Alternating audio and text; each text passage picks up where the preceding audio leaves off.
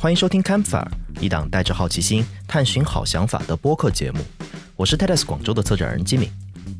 今天做客我们节目的是乡村建设者李继金，他也是一名建筑师。他曾在我们去年的活动中演讲，当时的演讲是关于他如何活化了一个社区。这个社区在广东开平，叫做塘口。在当时的演讲里，他讲到了一些在建设这个社区过程中的动人故事。但在他的演讲背后，我还有很多好奇。他作为一个外来的人，是如何融入又活化了一个社区？作为一个在城市长大和学习的建筑师，他为什么选择乡村作为自己的实践地？乡村有什么是城市无法代替的？城镇会完全替代乡村吗？还是我们会从城市里又回到乡村里去？让我们开始今天的 Campfire。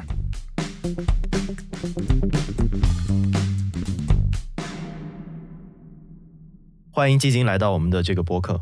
先跟我们介绍一下自己吧。呃，大家好，我叫李基金。那我现在是在呃开平，已经在开平从大学毕业之后就一直在开平参与一些乡村的一些实践工作。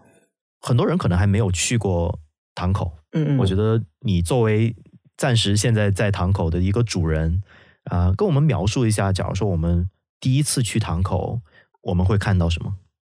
呃，因为整个堂口这一边，它的农田的保有率是蛮高的，因为这边的农田有很多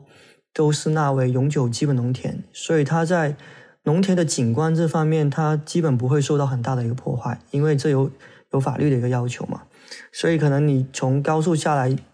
一直最大的印象可能就道边两边的水田有非常多，嗯，然后来到我们这一边。首先进入整个塘口旧区前，你会首先看到一一几个马赛克的房子，当然另外还有一些村落了。然后马赛克房子为什么讲呢？因为它是呃广西的一般就是以前来这边劳劳就是租田的一些农民，嗯然后后来政府通过一些补贴或者通过扶贫，让他来这一边买了一块地，然后支持他们建起这样的一个自建房。嗯而这些房子其实也是我当时去进入整个旧区，第一印象让我突然间觉得，哎，很扎眼的一对建筑。那这是第一个，然后再走进去，你就开开始会发觉两道路两旁就有很多一些像厂房、小厂房一样的建筑了。但是它也不是那一种说铁皮的那一种，因为整个旧区以前它是呃整个塘口镇这一边的行政中心，就是以前的政府的办公驻地在这里。所以沿着这条路，其实你会仔细看的话，你会发觉有很多以前留下来的行政办公建筑。就例如你会找到地税局、国税局，然后会找到邮局，然后会找到呃什么机械厂啊、钟表厂啊、供销社啊，然后还会找到以前的旧银行啊，这些你都会看得到。对，嗯，你你觉得，假如说我们去问一个呃一直生活在那里的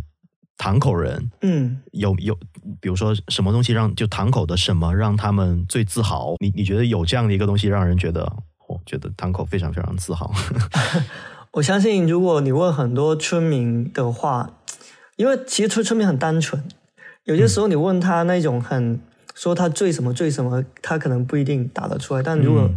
真的要问的话，我觉得他们可能会说：“哎，我们这里有很多碉楼啊，我们这里离附近的世界文化遗产地智利村、丽园这几个主要的景区很近啊。然后我们这里有很多华侨，我相信这也是他们一个比较自豪的一个地方。对，我不知道应该怎么样去挂划分这个区域啊，但是好像确实那边是最开始走出去的呃一批华人的的家乡，对吗？对，因为五一地区，嗯、因为我自己也不是读历史嘛，但我大嗯致了解一下基本的背景。五一地区因为应该在清，就反正在清末那一段时间，应该就已经有比较开始有很多的人就往外往外去了。当然，它的整个大背景应该也结合整个西方，像美国的淘金的那个热潮也有关系。对，然后还有修建东西铁路，也需要很大量的一批劳工，所以在那一段时间，整个五一地区这边就有相对多的机会，因为它也应该借由澳门跟香港，然后就出去了很多大大一批人在那个历史时间里面。嗯，这也是为什么嗯，出去的华人，包括现在在国外的唐人街啊，很多时候你听到的呃所谓官方语言都是都是粤语。对，但其实也不能说讲粤语，因为像我幺五年的时候，我那时候回。回呃三藩市唐人街那边去做相关的建筑方面的研究，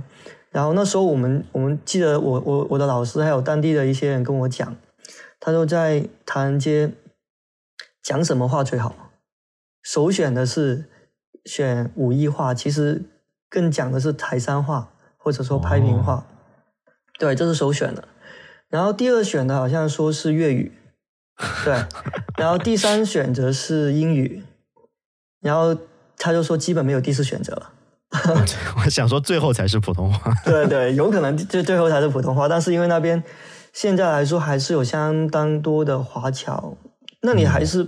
还是蛮有趣的。反正，在海外的唐人街，有人说它就像整个七八十年代的一个这边的一个社区的一些一些特别一些传统的一些习惯，在那里还保留着。嗯。你但你自己其实并不是从小出生在这个地方的啊，不是？你是你是你是大学毕业之后才来这个地方的？跟我们讲一下你是怎么样跟堂口结缘，怎么来到这里，然后决定留在这里的？嗯，呃，其实跟堂口结缘嘛，因为就是其实跟我自身的专业真的有很大的一个关系。我相信如果我不学建筑学，我压根就不知道什么叫开平。对，因为我那时候大学的时候刚好读的是建筑。然后我记得从大一开始我就比较幸运，然后在在就有很就有机会跟着我的老师嘛。那时候开平申遗之后，开平还是有很多大量的，除了核心区碉楼群以外的一些碉楼，需要做大量的一个普查跟做一些测绘工作。所以那个时候我就从大一开始就跟着我的师兄、我的老师开始下乡。到处在农田里面去测量建筑，对，所以那个时候是我第一次接触开平，也了解，哎，开平有这么独特的一些建筑形式。你你第一次在开平的时候有什么特别的感觉吗？你觉得？其实感觉是蛮触动蛮大的，就是从一路进到开平，就感觉整个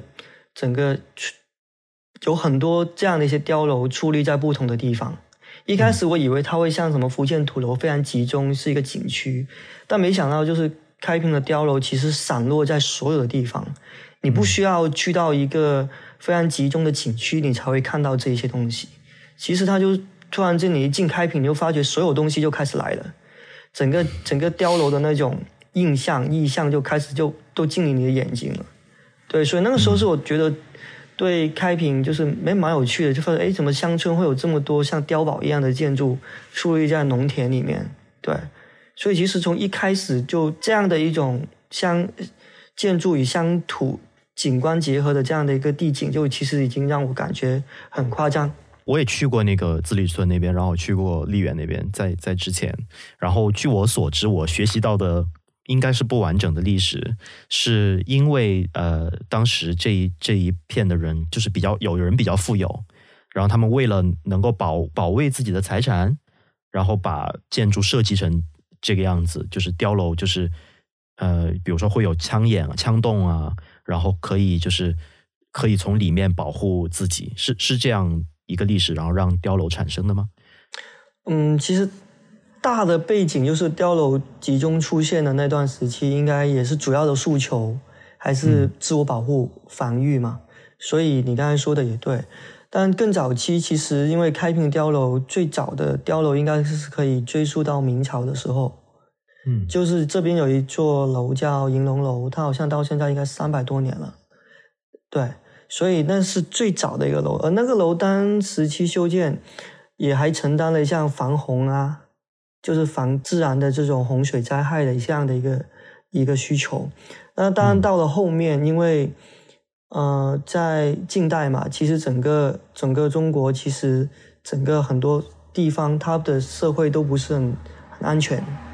都有很多很动荡的事情。所以在开平五一地方这边也同样也是。然后同时期，因为早期华侨因为出去过嘛，见过在美国那边也看到一些新的材料。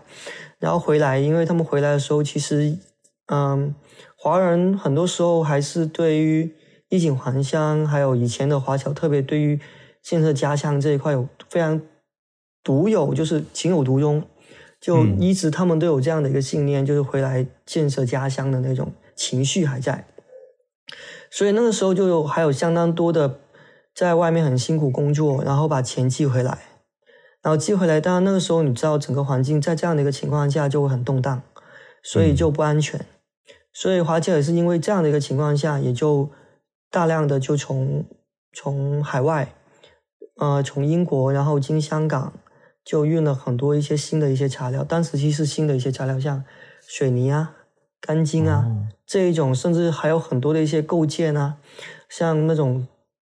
大的时钟啊，然后这个时候就海外的很多的一些生活的物资产品，就方方面面从建设到生活到食物穿着，就也就很多就开始从那段时间也就进来我们这一边了，所以就在那段时间，其实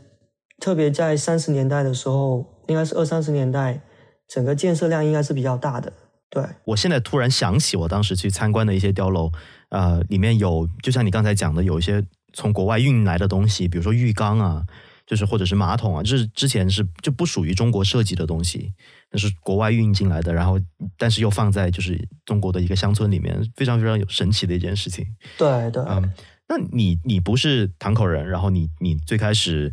呃跟着老师，因为学校来到这个地方。嗯，后来是为什么决定留在了这里？后来其实有很多的原因啊。其实它不是单一的说一个乡村有一个愿景我就来了。其实当时期嗯有多方面的原因啊。第一个就是因为开平的整一个乡村环境，让我找到了有点回到了我以前小时候在我潮汕的家的那种乡村环境，很朴实。然后鸟语花香有很多，整个整个稻田景观、村落，以及还有很重要一点就是发觉开平这边的人很朴素，很朴素。那时候我刚才不是跟你讲了，就是我来来开平的时候，觉得哎，整个乡村很还是很朴素。但是我突然之间有一天，我就看到了有很多的像我刚才说的很扎眼的一些马赛克的一些自建房就出来了。因为我以前在深圳生活过，深圳生活的时候，我生活的地方叫城中村。我突然间看到，我说整个乡村、整个乡土环境这么好，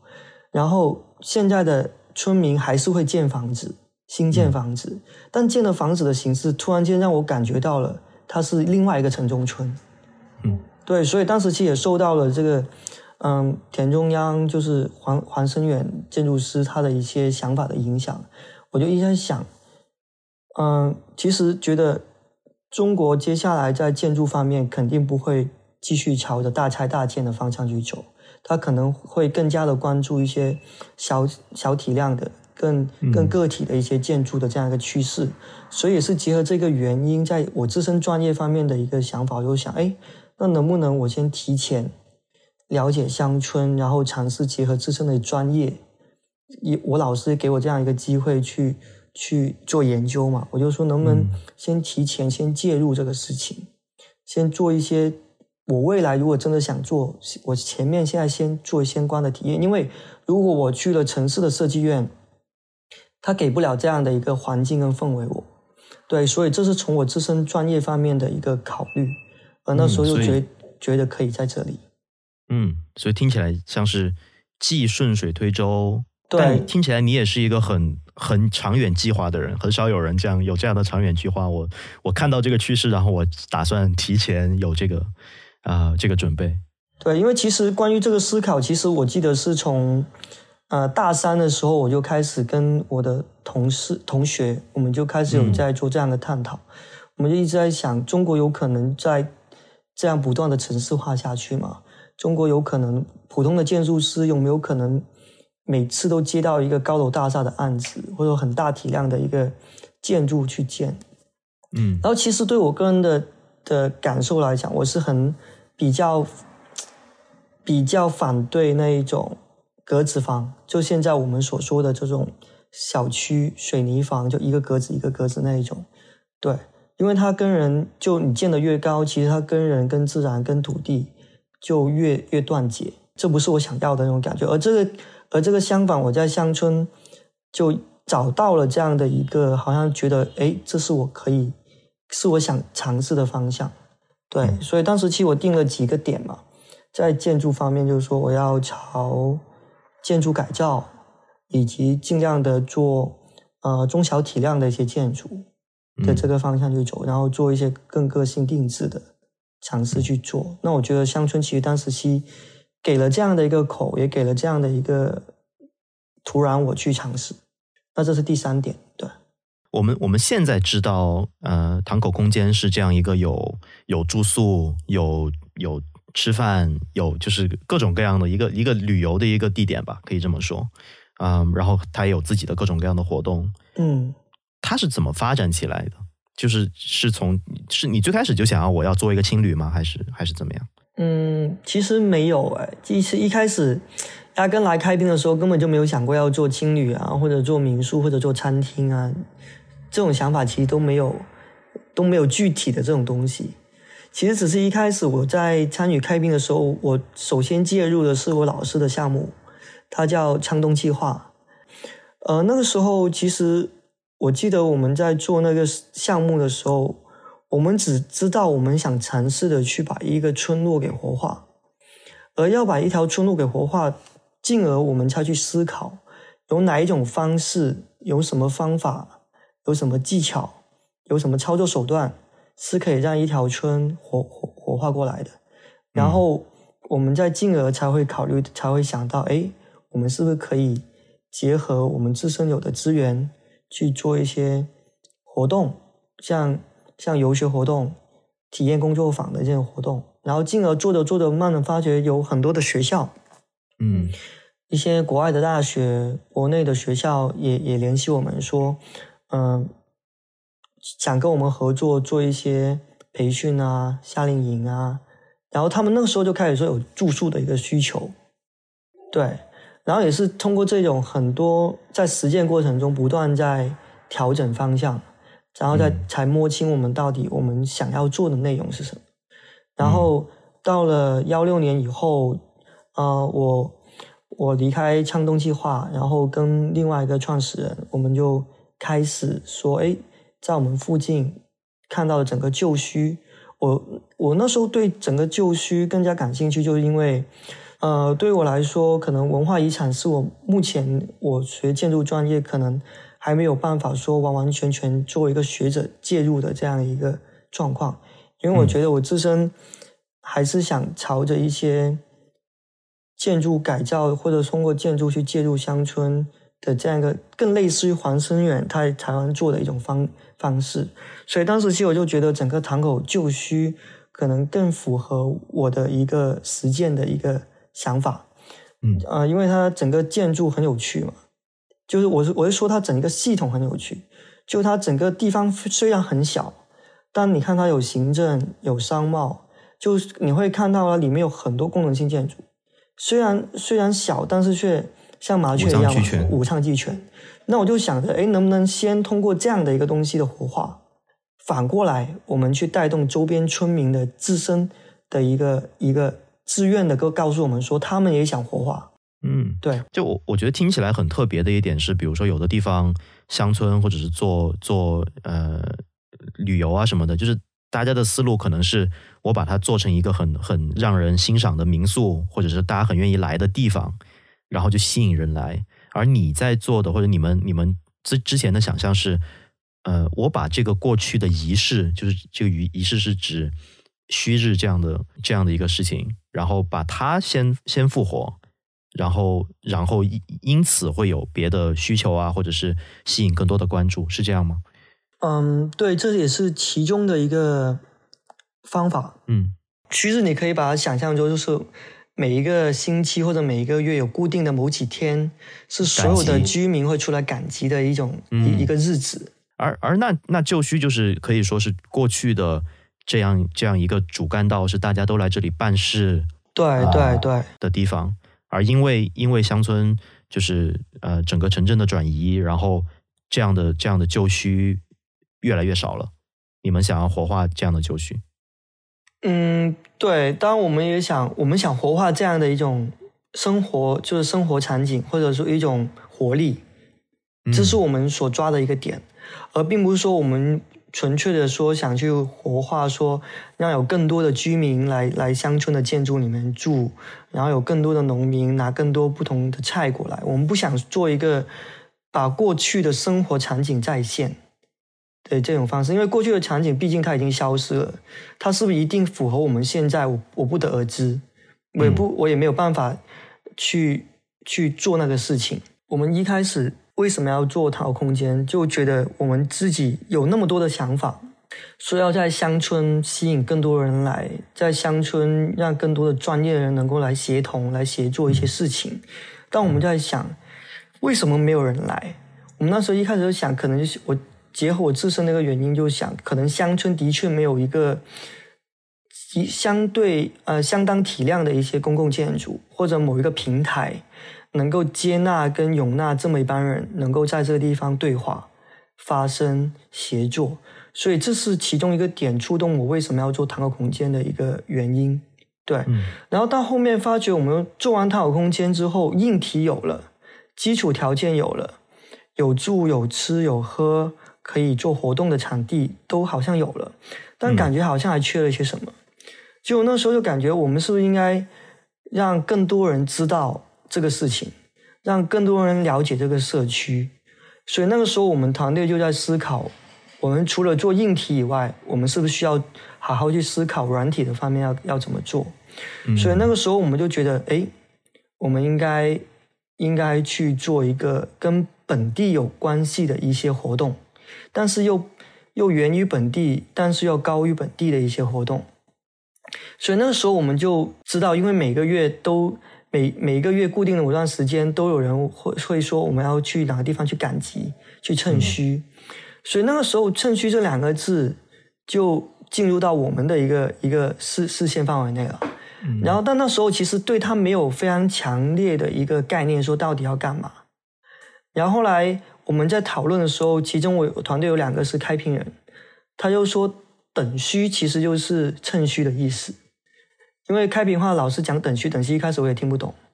然后后来再加上我们那时候一直在想，我之前在国外也好，或者去台湾，或者说在我们珠三角周边地区那段时间，也有一些城市里面的一些市集，嗯，一些创意市集开始出现了，而那个时候我们就一直在想，其实城城市维度那一块很多这一些活动。团队型的就集体型的活动，它所发生的都是以城市为背景，而这个时候我们又讲，哎，其实虚就等虚，他也是去，也是去赶集，也去参加一个集市这样一个一个一个，是完全一样的一个想法嘛。嗯，只不过为什么没有人在乡村好好去把这个事情给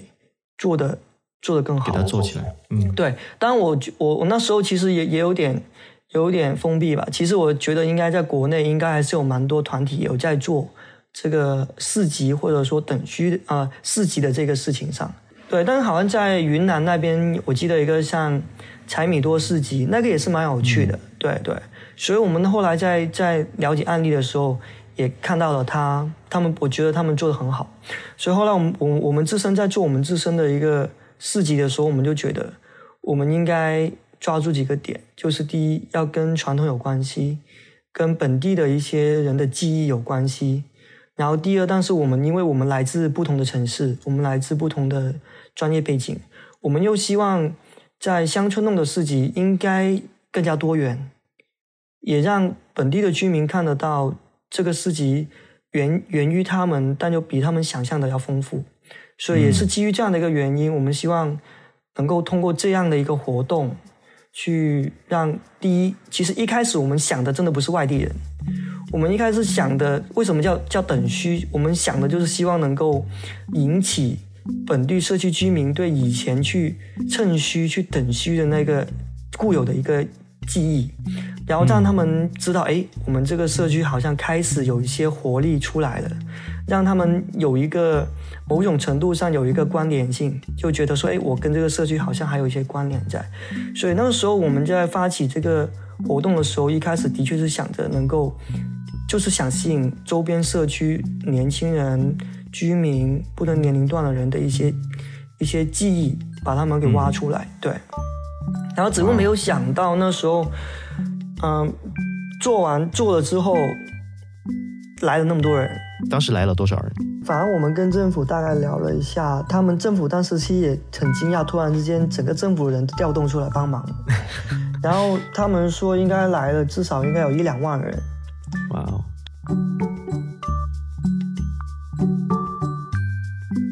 好像现在我们讲到乡间，然后讲到乡村，讲到城市人去去乡村，都是呃，在一个旅游的这样的一个一个语系下，嗯。在你看来，旅游是相见的，就是比较唯一的方式吗？或者是方向吗？嗯，我觉得就得看我们怎么去定义“旅游”这两个字了。就是我们是把传统的那一种景区观光大巴过来一窝蜂的那一种叫旅游呢，还是说我们真的就是换位换了一个角色，真的去介入社区体验他们的一些生活？然后跟他们一起去共创一些事情，停留一两天的这一种生活体验式的一种更更深入的互动，我们把它叫旅游呢？还是说我们也可以说有一些教育类的、教学类的这种也可以把它叫做旅游呢？所以我就觉得应该首先我们要去定义到底什么是旅游。嗯，对。就如果我们从一个更加广义来讲的话，那我觉得。旅游应该是乡村所振兴里面其中一个，我不敢说绝对唯一的方式吧，但我觉得就是如果每个人都找到了旅游这个载体里面的不同的一个方法论，自己在看着自己的资源，然后找到跟外面的人这种互动的某种方式，他把它结合好了，那让更多人去体验，那它就是这种旅游方式，那我就觉得它应该就是旅游。嗯，对。而这种层面来讲，那我觉得它的确也是乡村来讲很重要的一种方法。当然，我觉得也不一定绝对，因为假如有一些乡村它有很强的，像如果真的能够发展像日本那一种，有很强的产某种某种乡村变成了某种产业的话，那它先有产业之后，再考虑产业结合文创，到最后再把它重新铺回出来做体验，那我觉得这也是另外一种。途径是先后的关系而已了。嗯，那我们现在知道我们的我们的国家在做这样的城镇化的呃这样的改变，然后越来越多的人生活在城市或者是城镇里面。嗯，那你在你看来，有一天乡村会消失吗？嗯，我我我不知道这个问怎怎么回答，但是如果从我自己的个人的理解来讲，我觉得其实乡村。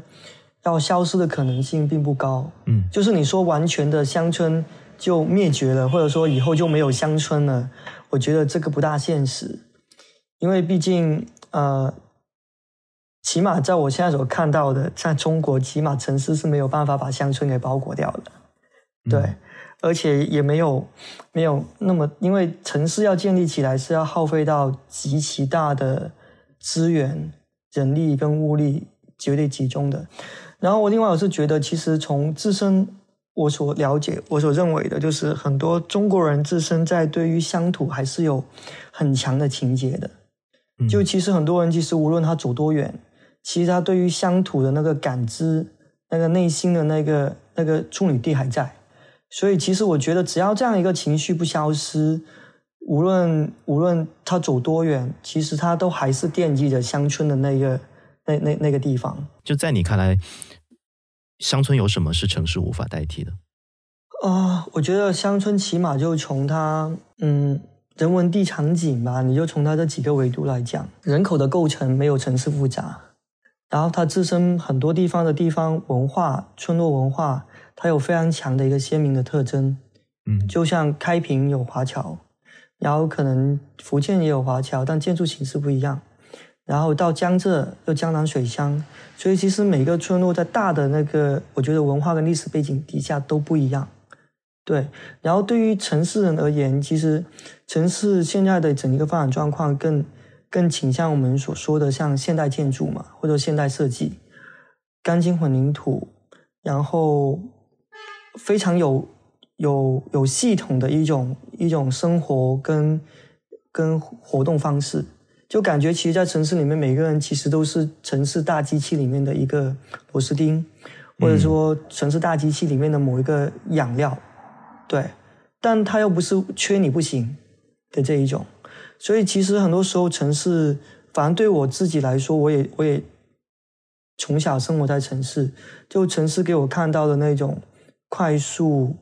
日新月异的变化。其实很大程度会给人带来很大的一些心理负担跟压压抑感，就让人跟自然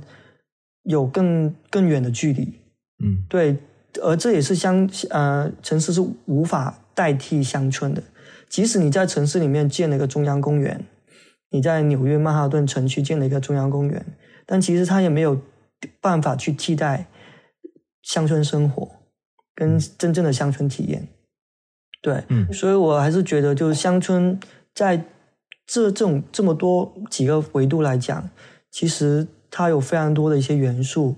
是吸引着城市人来乡村体验，或者说吸引让城市人对乡村有不同幻想的一个很重要的一些原因。对，如果我的理解正确的话，堂口空间也好，或者是乡村实践也好，这个是一种表达。然后，但是你也希望能够鼓励更多的人加入到呃乡村的建设这个里面来，对吗？嗯嗯嗯，对。为什么就是更多的人你觉得应该加入到这个里面来？就大学的时候学的是建筑学嘛，嗯，呃，那个时候也其实也受到很多的一些，在大三的时候有受到台湾啊、日本关于乡村的一些探讨，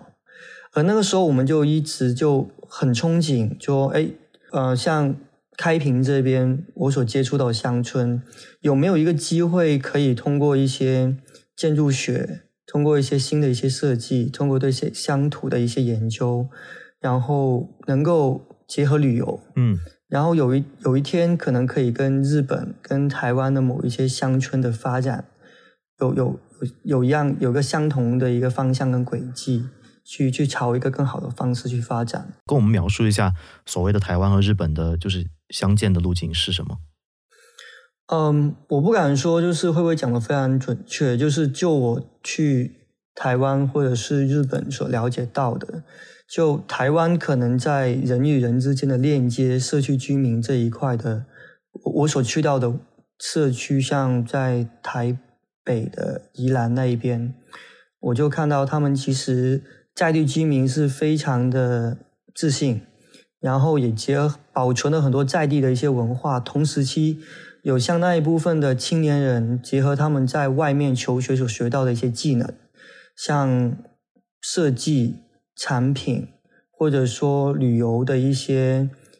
嗯，产品的一个设设定，像一些线路，还有一些就是建筑师，他们通过空间，然后我就看到他们其实有很多从不同维度方向去介入到乡村里面去，而不是单一的方向在在玩乡村的一个事情。嗯，所以这个时候是让我看到了整个乡村在地居民有参与。然后又有很多的其他的青年人，而且这个青年人还带动了，就是老中青甚至小孩上上下下都都有参与进来这个一个事情。嗯，就这样整一个局面，其实让我感觉到整个画面感是非常有温度的。那这是我在台湾所看到的，而在日本呢，我就看到一种是更加精细化的一种操作了。我看到了整个政府。在很早期就介入到整个乡村那一块，其实我有大致的背景，不知道准不准确了。嗯，就我记得，就是日本其实也是在他们经济发展到一个非常高的一个时候，嗯，然后突然之间就好像遇到了一个瓶颈，就是经济好像上行到了一个非常膨胀的一个时候，然后那个时候日本就说开始要做乡建，要做乡村复兴嘛，然后其实整个日本发展到今天，其实看到他们在。整个乡村的基建方面，我我发觉做的非常的好，从交通可达性都非常的便利。对，然后就看到另外一个就是日本，呃，还是有很多年轻人，就是反而是他们不呃不愿意回去。嗯，对。然后但是后来他们又通过一些新的方法，就像相信很多人都知道的一个这样赖户赖户内。还有像就是北方北川富兰他们那边所做的一些大地艺术节，对大地艺术节，通过艺术建筑，然后把一些更加偏远的一些交通甚至一点都不可达的一些海岛，也通过这种形式吸引到了很多海内外的人的关注点，所以它整个乡村就突然之间更跳出了一个自己的一个小的一个小范围，让全世界的更加更加多的人，而且更加多不同专业水专业技能的人，青年人，甚至一些反正就是各各式各样的人都关注到了这个事情，而这个也是另外一个点，让我感觉到，哎，原来乡村也可以做到这么开放，也可以做到这么多元跟国际化。嗯。所以其实就是在这几年的的实践过程中，就看到了日本跟台湾的整一个状况，嗯是我们比，当然是我比较所期待的，说未来可能在某一天，我们的乡村也可以朝这个方向去发展。嗯，OK，呃，我们最后一个问题是这个这个节目的传统问题，就是我们想要请所有的受访者告诉我们一本推荐的书，一两本推荐的书，现在突然出现在你脑海里面的，你想要推荐给大家的。呃，其实我最近在看的就是很多是跟我自身专业，或者说跟我现在整个谈口空间在实际管理方面所跟我自身专业所缺乏那一方面的一些书籍了。嗯其中我觉得有两本是我最近看到我非常呃有感触的，呃，因为很很快能看那一本就第一本就是呃云南那边有一个民宿主一个姑娘嘛，他们实践的一本书，他在整个民宿筹建、发展、创业整个过程中，他很真实的把他整个过程发写下来了，这是我发呃觉得非常难得的，叫做。蹒跚在民宿的道的路上，嗯那这是一本关于整个民宿在人如何做事情、选址各个方面、服务管理，反正就觉得是对于我来说是创业有很多的很多的心路历程在上面可以找到共鸣。嗯对，这是第一本。然后第二本是呃之前我我的台湾的那一个一个老师写的，叫《风土经济学》。这一本也是一个老师推荐给我的，他说非常值值得所有的做社区营造或者说回乡做乡建的一些一些团队或者人去看、去读，然后去揣摩的一本关于乡村呃创生的一个方法论的一本书。嗯，对，那我就觉得一本是偏理论的，然后一本是偏实践的。对，OK，但我还没有看完，还在看。对，好的，谢谢谢谢基金推荐的书，也谢谢你的时间，谢谢你接受我们的采访，谢谢你来到这个播客里面。好，谢谢谢谢你。以上就是李继金和我的对话。你可以在 TEDx 广州的微信号回复李继金，获得他在我们活动中的演讲。欢迎你在苹果播客、小宇宙、喜马拉雅或任何其他你喜欢的播客软件里订阅 Camphor，只要搜索节目名称就能找到，这样你就不会错过接下来的节目。我们希望你能帮我们两个忙，一个是推荐这个播客给一位朋友，另一个就是在你使用的播客软件里给我们一些评价，我们会仔细阅读每一条评价。这个播客由 TEDx 广州制作，你可以在我们的微信公众号 TEDx 广州，微信 ID 是 TEDxGZ，或者网站 TEDx 广州点 org 找到更多我们的内容和活动信息。你可能知道 TEDx 活动是由 TED 授权在本地社区举办的活动。如果你不想错过下一次 TEDx 广州大会，请一定在微信公众号上关注我们。今天的节目由我和刘慧彤制作，我是吉米，非常感谢你的聆听，下次见。